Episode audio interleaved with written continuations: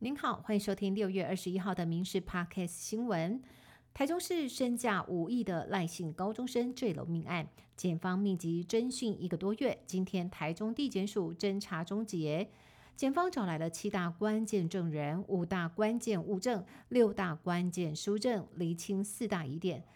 最后认定夏姓父子涉犯杀人罪嫌不足，不起诉处分，告诉人可向高分检提起再议。另外，检方认定夏姓男子与赖姓高中生两人假结婚，被起诉伪造文书一罪，因此夏姓男子恐怕没有办法继承五亿遗产。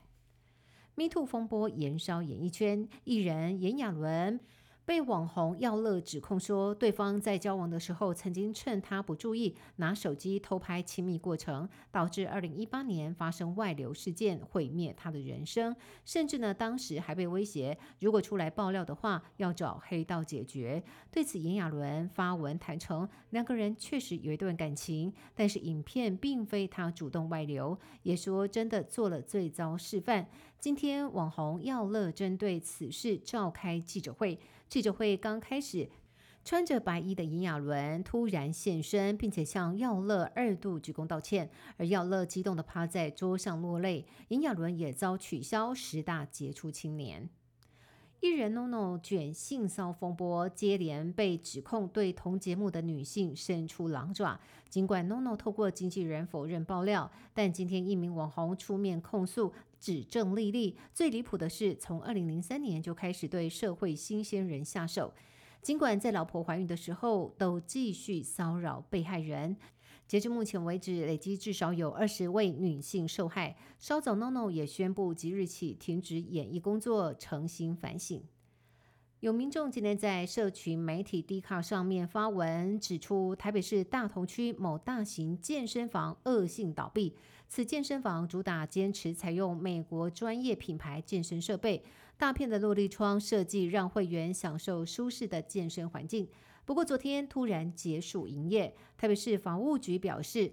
派员到现场，发现业者没有营业，而且无法联系负责人。业者拉起铁门，并且贴出结束营业公告。其他会员都站在门口，很错愕。民众表示，他有一阵子没到健身房，没有想到竟然倒闭了。由于是绑三年约，如今没有办法办理退钱，担心求助无门。为了拯救内湖交通，台北捷运将文湖线的马特拉列车优化。把第二和第三节车厢内部所有的座椅和行李架拆除，只有保留前后两端的八个博爱座。第一和第四节车厢则是维持不变，预计每列车能够多载二十个人，总载客数提高到了大约四百二十个人。预计试办半年之后再评估是否扩大。内政部营建署今天举办三百亿元中央扩大租金补贴专案启动记者会，宣布从七月三号起随到随办，而且这一次下修的年龄只要年满十八岁就能申请，也不需要提供房东身份证。除了线上申请之外呢，也能够就近到地方政府办理。去年救护则是直接带入续领补贴，扩大便民的措施。行政院副院长周文灿表示，希望让租屋族能够得到合理适切的居住保障。云林虎尾今年盛夏雨水少。造成火龙果园产量好，但是价格大跌，加上请不到工人采收，园主干脆开放部分园区以半价优惠，让民众前来自采。整片鲜红饱满的火龙果首度开放自己摘，每天涌入上百人，民众开心体验。这下也让园主不用担心采不完，心血浪费掉了，民众也直呼很好玩。乌克兰持续反攻，昨天一天，乌军与俄军就在南部地区、东部地区爆发了至少三十五场激战，而首都基辅呢，也再次遭到无人机攻击，所幸防空系统紧急应变，打下了至少三十架无人机。